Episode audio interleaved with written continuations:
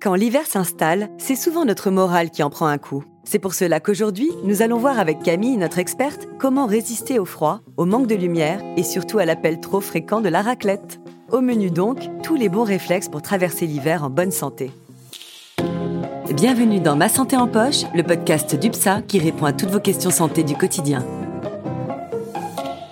Bonjour Camille, comment vas-tu aujourd'hui? Bonjour Sandra, je suis en pleine forme. Parfait, car ta mission, si tu l'acceptes, c'est de nous préparer physiquement et mentalement à l'hiver qui arrive. Alors, si tu me permets Sandra, je vais te corriger parce qu'on ne peut pas se préparer à l'hiver comme à un marathon.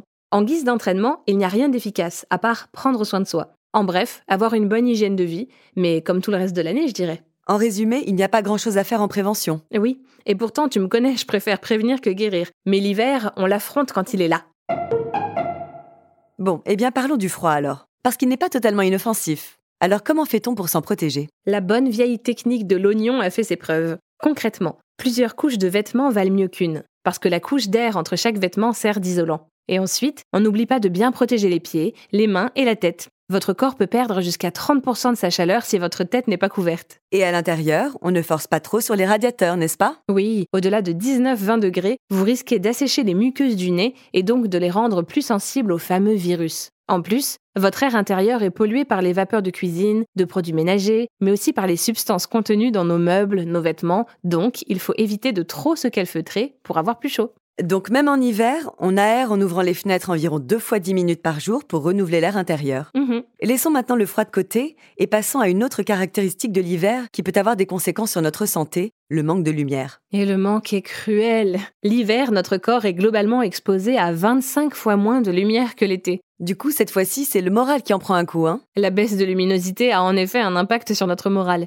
mais aussi sur notre santé. Elle peut être responsable d'une dépression dite saisonnière, comme nous l'avions évoqué dans notre épisode sur la fatigue saisonnière. Mais la baisse de luminosité peut également provoquer une carence en vitamine D, cette vitamine qui contribue à la bonne santé de nos os et de notre système immunitaire. C'est donc tout notre organisme qui peut être fragilisé lorsque l'on manque de lumière. Donc déjà, il faut essayer de s'exposer au maximum à la lumière du jour. Il y en a un peu quand même. hein. On peut également intégrer à ces repas des aliments riches en vitamine D, comme les poissons gras. Mais bien sûr, il faut avant tout en parler avec son médecin qui saura vous conseiller une solution adaptée à vos besoins. Euh, moi, le coup de blues de l'hiver, j'ai tendance à le traiter à coups de carré de chocolat.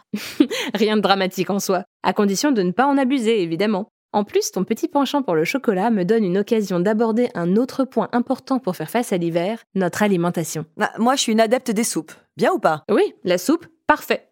En fait, vous n'avez pas besoin de calories supplémentaires en hiver, mais de protéines et de vitamines. Donc, plutôt que de manger des plats bien gras, il faut privilégier les menus équilibrés riches en vitamines, en sels minéraux et en oligo-éléments. Et faire une cure de vitamines et autres compléments alimentaires à l'automne, c'est utile? Eh bien oui, on peut effectivement faire des cures ponctuelles de vitamines. Mais attention, elle doit être faite en complément d'une alimentation équilibrée et ne pas se substituer à elle. Alors justement, quels aliments faut-il privilégier en hiver? Eh bien, par exemple, en dessert, un bon carpaccio d'orange. Le Programme national nutrition santé, le fameux PNNS, préconise la consommation d'agrumes en hiver. Sinon, toi qui aimes les soupes, que dirais-tu d'une bonne soupe de carottes au cumin avec un peu de coriandre ciselé? Ça réchauffe et les soupes de légumes ont l'avantage d'être bourrées de nutriments. Et puis c'est léger, donc on risque moins de se laisser tenter par le canapé. Oui, parce que comme tu le suggères très justement, l'hiver ne doit pas être la saison morte pour l'activité physique. Non seulement bouger, c'est bon pour le moral et pour la ligne, mais c'est aussi un bon moyen de résister au froid, puisque les contractions musculaires produisent de la chaleur et donc réchauffent notre corps. Ceci dit, quand il fait vraiment froid, on évite d'en faire trop, non? Tu as raison. Un effort physique intense par grand froid peut être dangereux pour le cœur notamment. En revanche, une bonne marche fera le plus grand bien. Mais finalement, pendant l'hiver,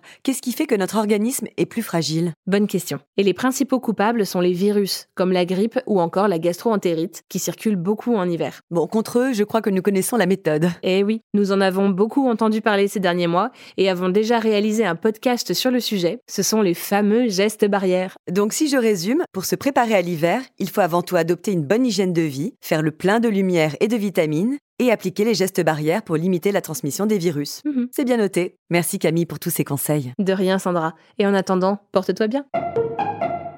Merci encore de nous avoir écoutés. N'hésitez pas à partager notre podcast et à le noter sur les applications. Et à bientôt pour un nouvel épisode de Ma santé en poche.